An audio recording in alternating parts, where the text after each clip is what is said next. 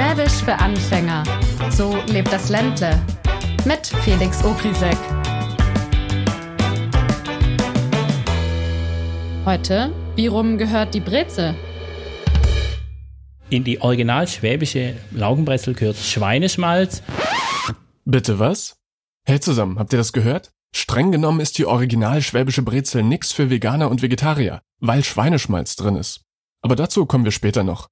Wen ihr da gehört habt, das war übrigens der Bäckermeister Jürgen Frank aus dem Stuttgarter Stitzenburgviertel. Ich habe mich mit ihm zum Brezelnbacken getroffen, weil ich wissen wollte, wie man eine echt gute schwäbische Brezel macht. Und weil ich eine Streitfrage endgültig klären wollte, die es bei uns daheim am Frühstückstisch gibt. Wie rum gehört die Brezel? Bauch nach oben oder nach unten? Und wenn's einer weiß, dann ja wohl ein Bäckermeister. Also ab in die Backstube.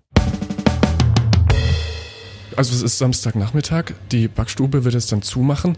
Wie lange bist du schon wach? Ich bin heute Morgen um 1 Uhr hierher gekommen und habe mit meinem Bäckerteam die Nacht über gearbeitet.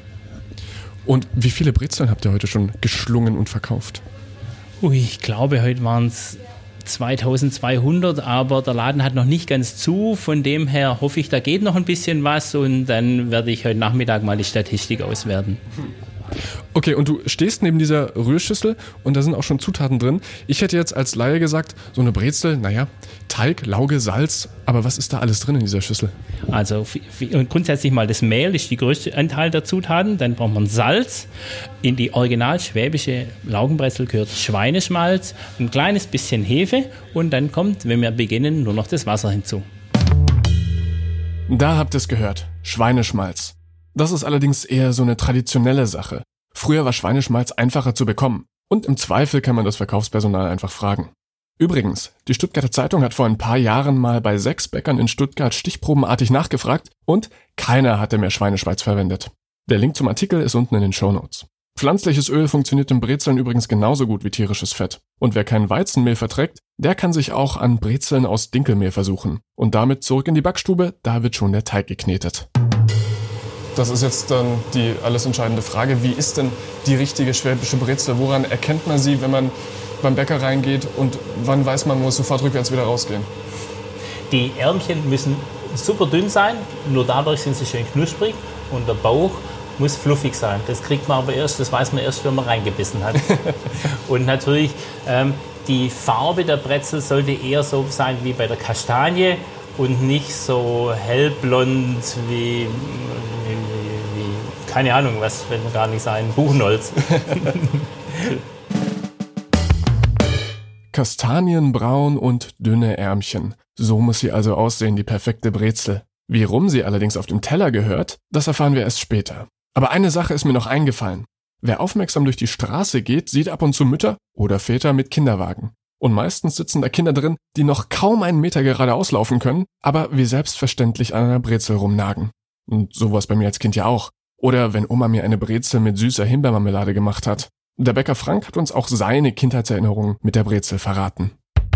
Also bei mir ist eher die Butterbrezel in den Kaba eintunken. So war es bei meiner Oma. Hat auch was mit der süßen Note zu tun wahrscheinlich. Ja. Später äh, gab es den Kaba nimmer und äh, ich bin ein Fan von Leberwurst auf der Brezel drauf. Wie lange knetet das schon und wie lange braucht es noch? Das ist ein Gefühl.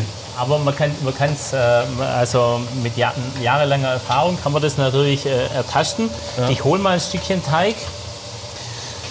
Und du bekommst natürlich auch ein bisschen Teig von mir. Ja. Er fühlt sich jetzt leicht klebrig an, aber ja. wirklich klebrig ist er nicht. Ja. Die Oberfläche fühlt sich glatt an. Ja. Wir streichen mal drüber, fühlt sich glatt an. Ist eher so wie Knete ein bisschen. Stimmt, ja. Und er muss sehr elastisch sein. Ich ziehe ihn mal den Teig. Huh. Er darf jetzt nicht reißen. Oh ja. Und das kennst du vielleicht, Felix, wenn du ja. in der Pizzeria bist und der Italiener wirbelt den Teig einmal in der Luft herum. Auch der Italiener muss den Teig unglaublich intensiv und lange kneten, um diese Elastizität zu erreichen. Wir brauchen es, damit wir die dünnen Ärmchen hinbekommen. Deshalb ah. intensives Kneten heißt elastischer Teig. Elastischer Teig bedeutet, wir können dünne Ärmchen machen. Ja, ja, es ist eine Mischung aus Erfahrung und Übung. Aber wenn's mal läuft, dann kann der Bäckermeister mit seinen Kollegen in der Nacht ein Pläuschchen halten und das Brezelschlingen geht so nebenbei. Dass er den elterlichen Betrieb übernimmt und mitten in der Nacht anfängt zu arbeiten, war übrigens nicht von Anfang an klar. Also ich habe äh, seinerzeit auch mal ein Praktikum ähm, in einer holzverarbeitenden Firma gemacht. Mm, ich konnte mit Metall nie was anfangen. Das ist kalt, das ist für mich leblos, aber Holz langt man an und ist warm. Ein Teig, den man langt man an, der ist glatt und gemütlich und, und strahlt so, so Leben aus. Ähm, und dann ist halt doch äh, der Bäcker geworden. War vielleicht ein gewisser ähm, Einfluss da, wenn man in einer Backstube aufwächst, dann kann ich nicht behaupten, ich hätte kein, also keinen Zwang, aber eine Beeinflussung ist einfach da. Also wenn man das ganze Leben quasi in und neben der Backstube verbringt, ist das einfach. Hm. Und man hat auch einfach immer ein sehr gutes Frühstück wahrscheinlich. ja, das auf jeden Fall. Okay, ähm, es geht jetzt zum Teigportionieren, richtig? Das machen wir jetzt, ja. Da haben wir eine eine kleine Hilfe. Nimm du mal den ja. Knödel. Komm mal mit. So, ich übergebe den Teigplatzen. So, typisches Wellholz.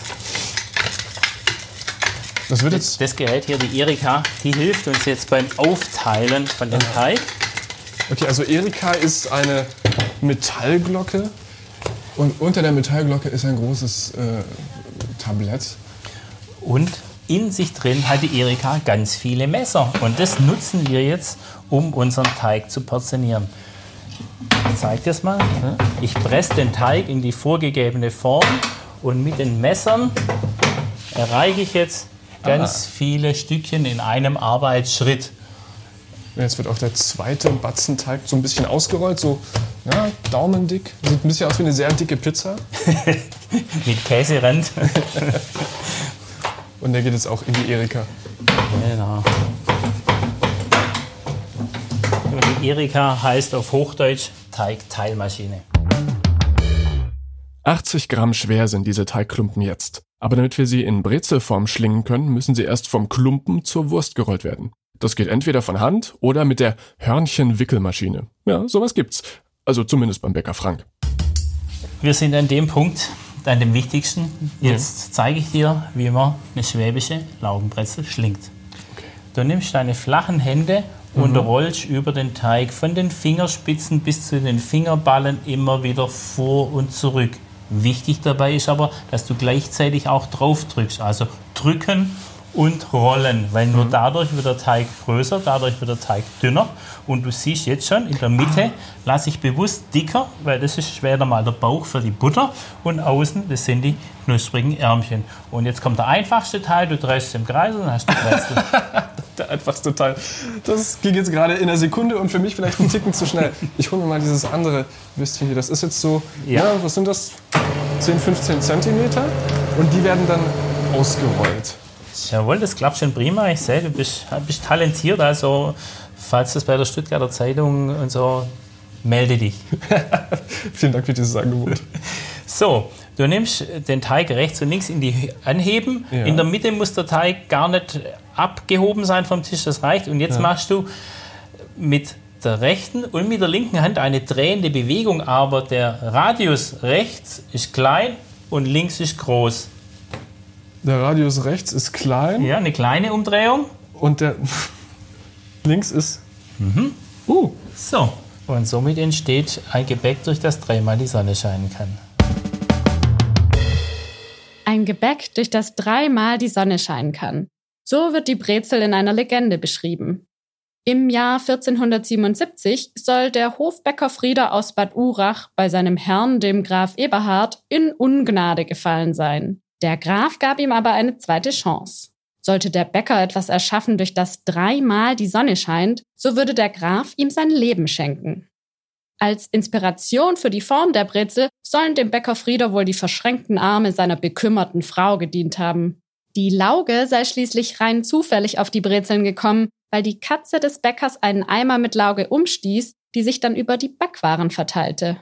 So schön diese Geschichte auch klingt, wahrscheinlicher ist eine andere Entstehung. Denn die Brezel ist als solche schon seit dem 12. Jahrhundert bekannt. Vermutlich entstand sie aus zwei schlecht verarbeiteten Ringbroten. Welche der beiden Erzählungen nun glaubwürdiger klingt, das überlassen wir aber euch.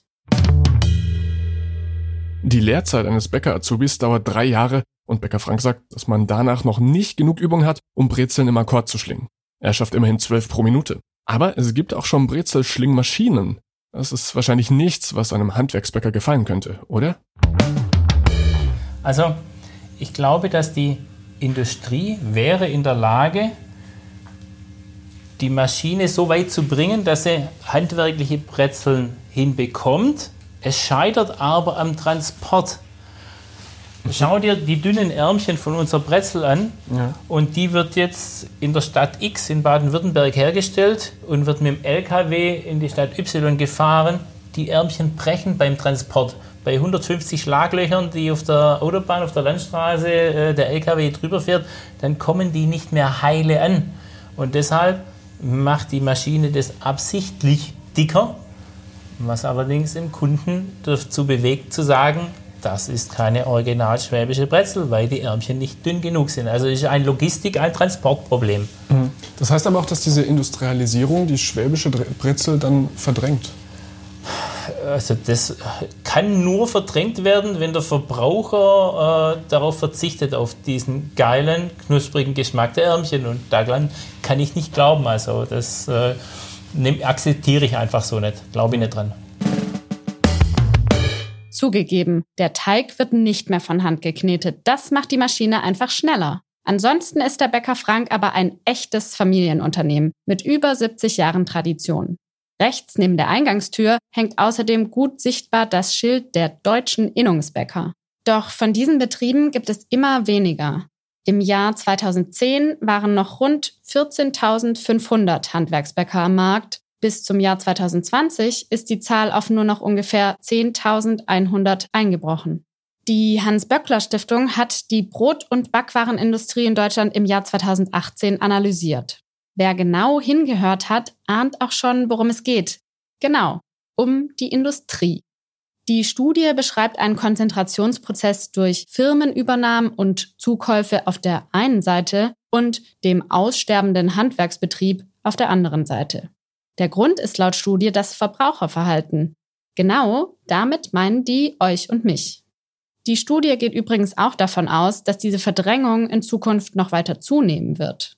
Und weil Brot aus einer Plastiktüte beim Discounter nun wirklich keine rosige Vorstellung ist, schnell wieder zurück zu Felix in die Backstube.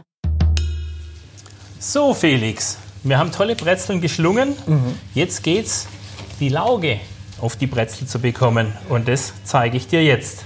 Lauge ist das Stichwort. Du ziehst dir gerade schon Handschuhe an, denn die Lauge sollte man nicht auf die Hände kriegen. Genau. Ähm, die Lauge ähm, schreibt uns Gesetzgeber vor, dass er nicht höher konzentriert sein darf wie vierprozentig. Und alles, was drunter ist, kann der Bäcker selber steuern. Dadurch steuert er natürlich auch den Geschmack seiner Brezel. Und ähm, auch wenn es unter 4% ist, würde das sich für deine Hände anfühlen wie ein Brennnessel reinlangen oder so. Ist nicht so, dass du stirbst oder gleich schreiend davonläufst. Ist ein bisschen unangenehm auf Schwäbisch. so, Lauge läuft. Okay, und jetzt und fahren die Brezeln durch diese Laugendusche und kommen dann auf dem Backblech wieder raus. Jawohl.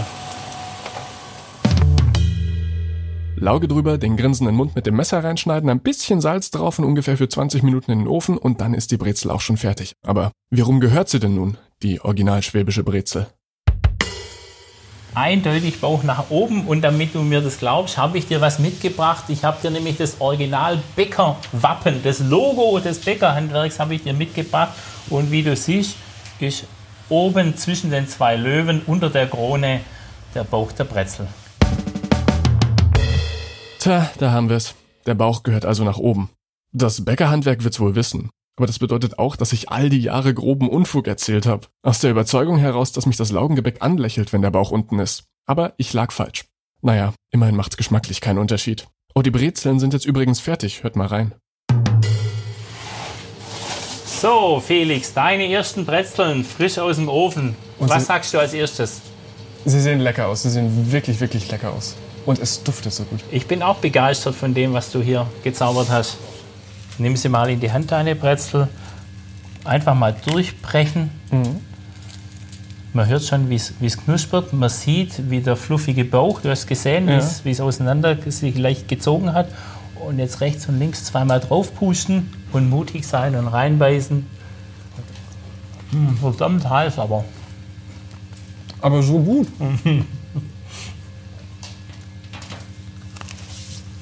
Mhm, mh.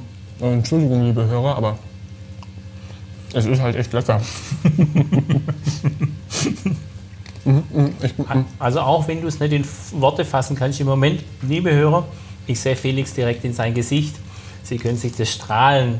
Also ich versuche es mal zu beschreiben. Die Augen sind riesig, der Mund ist breit ähm, und kaum leer gekaut, schon schiebt er das nächste Stückchen hinterher.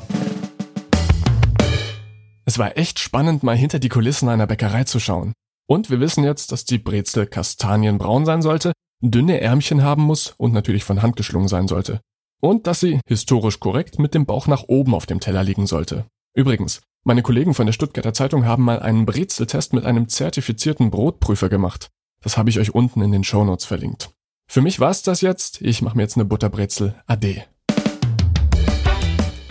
Das war Schwäbisch für Anfänger. So lebt das Ländle. Hört euch auch die weiteren Folgen bei Apple Podcasts und bei Spotify an.